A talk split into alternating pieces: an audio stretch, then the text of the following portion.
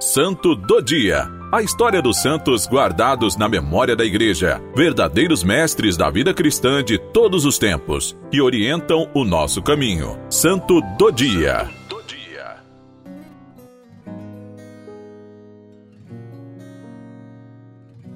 Olá, meu irmão, minha irmã.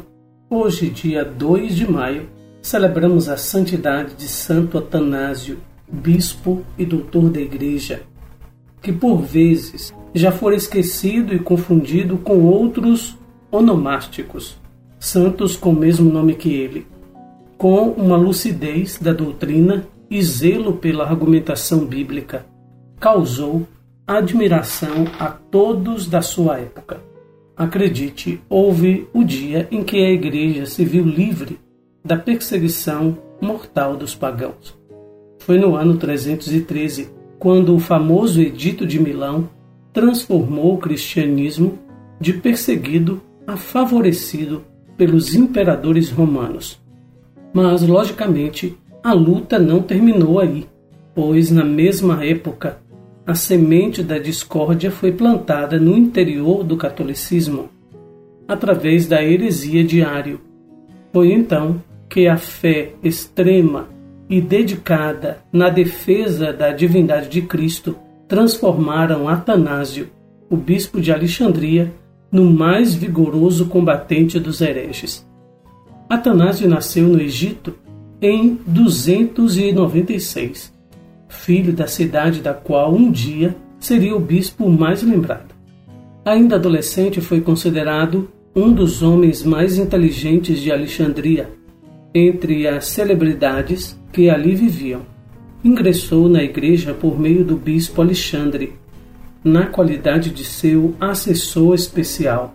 Embora com 33 anos e ainda diácono, Atanásio participou do concílio de Nicéia em 325, quando passou a fazer parte memorável da história da Igreja. Em todos os registros sobre concílio que definiu o arianismo como heresia, o nome de Atanásio é o mais citado. O arianismo negava a santidade de Jesus. Considerava Cristo apenas uma criatura do Pai e não parte dele, equivalente a ele. Diante da heresia, Atanásio foi um dos responsáveis na luta para que a Igreja retomasse o caminho apontado e definido pelos apóstolos. Conta-se que os seus discursos empolgantes, sua argumentação bíblica brilhante e lucidez de sua doutrina foram essenciais na defesa e manutenção da ortodoxia cristã. Apontou um por um os erros históricos e dogmáticos dos hereges, conquistando a vitória para a causa católica e, consequentemente, o ódio profundo dos arianos. Além de tudo, foi um religioso muito atuante, discípulo e contemporâneo de figuras muito importantes do clero que a Igreja honrou com a veneração nos altares. Quando morreu o bispo Alexandre, tanto o povo como o clero apontaram Atanásio como seu sucessor. Seu bispado durou 46 anos, recheados de perseguição e sofrimento. Apoiados pelo imperador, os arianos espalharam calúnias incríveis.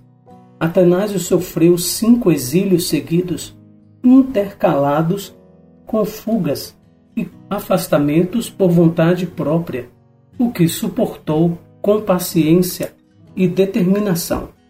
Foi nessa trajetória que conheceu Santo Antão, de quem escreveu a biografia, contando também como era a vida monástica no deserto, atraindo muitos cristãos aos mosteiros eremitas. Atanásio morreu com 77 anos no dia 2 de maio de 373. E como reconhecimento de seu trabalho, de sua fidelidade e das suas obras fundamentais escritas para a Santa Igreja, foi declarado doutor da Igreja. Santo Atanásio também foi um grande defensor que Jesus Cristo tinha duas naturezas. Era uma única pessoa, mas tinham duas naturezas, a divina e a humana. Tanto a Virgem Maria não era mãe somente de Jesus homem, mas de Jesus homem e Deus, Theotokos. Santo Atanásio, uma figura importantíssima para a Igreja Católica nos primeiros séculos, é chamado de um dos padres da Igreja. A partir da sua inteligência, da sua dedicação, se pôde definir as duas naturezas de Cristo em uma só pessoa, a natureza divina e humana.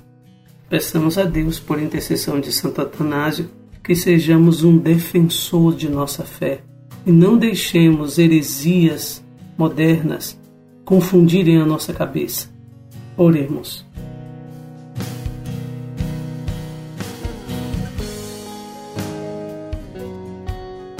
Deus Todo-Poderoso, que nos destes em Santo Atanásio um exímio defensor da divindade de vosso Filho, concedei-nos por sua doutrina e proteção crescer continuamente no vosso conhecimento e no vosso amor. Por Cristo nosso Senhor. Amém. Santo Atanásio, rogai por nós.